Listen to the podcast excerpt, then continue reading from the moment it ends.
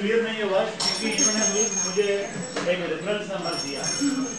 कहता है, वहाँ आपको भतीजे को दे दो ये नंबर देकर पता करवाओ, कौन से क्वेश्चन आया